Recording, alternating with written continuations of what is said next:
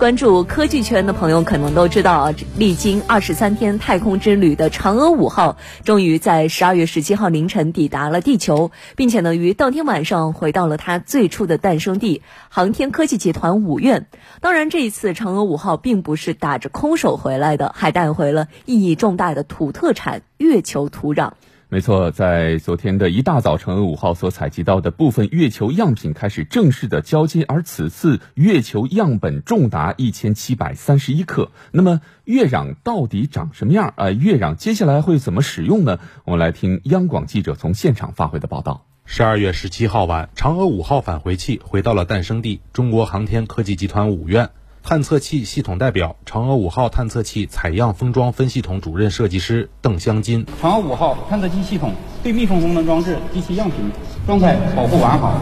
密封功能装置处于正常工作状态，返回地球的月球样品处于完好的真空保护状态。探月三期采样返回任务圆满成功，谢谢各位。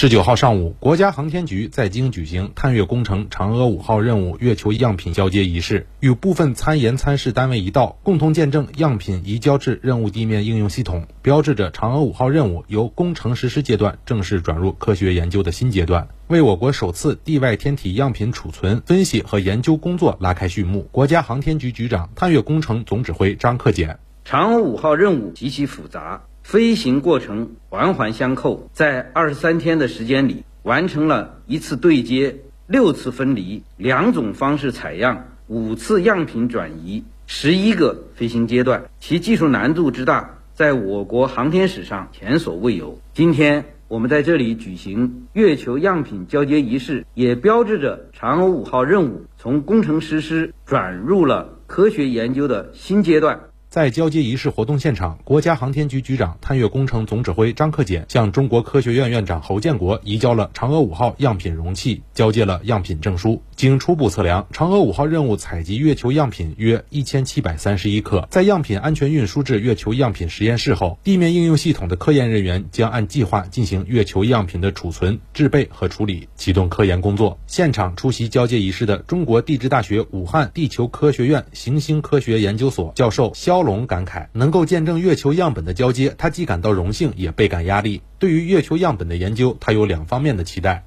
呃，最主要的呢，可能是两点，因为选的这个周期跟以往的不一样，就是这个地方呢，火山也可能是最年轻的，可能是十几亿年，这些确定它的年龄非常重要，所以我们要确认这个地方是不是有年轻的火山活动月球的。然后，如果能够确认以后呢，我们要对这个月球定年的这个方法要进行这个校正，就是月球表面确定它年代这个这个方法，国际上通用的这个方法要要这个原理要进行一个校正，这样一个工作。月球究竟是如何形成的？地月同源说能否得到证实或者证伪？肖龙教授表示，未来对于月球样本的研究，或许能够给出重要参考。某种程度上是可以，因为根据月球形成的理论，就是在地球最早期的时候，一个火星大小的天体撞碎了地球的一部分，包括原来撞击它的天体，然后最后聚集这碎片聚集形成了月球，也是月球里面含有地球的一些组分，它有个混合的一个东西，但比例我们现在不清楚有多少是月球和地球的。那我们可以通过研究月球里面样品里面记录的一些带有地球的岩石的一些基因来分析这种模型是不是对，然后如果是一种混。合的多少比例的混合，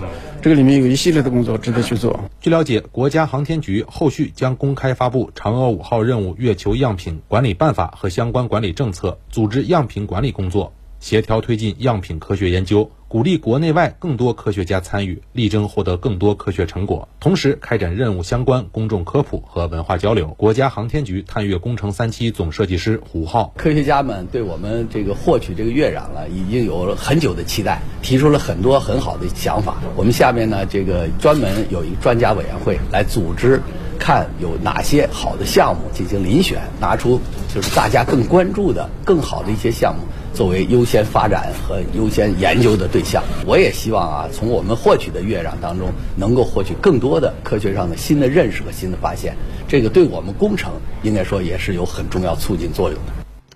嗯，我们知道嫦娥五号既是收官之作，它更是奠基之作。那希望中国的航天工程能够越走越远，越走越好。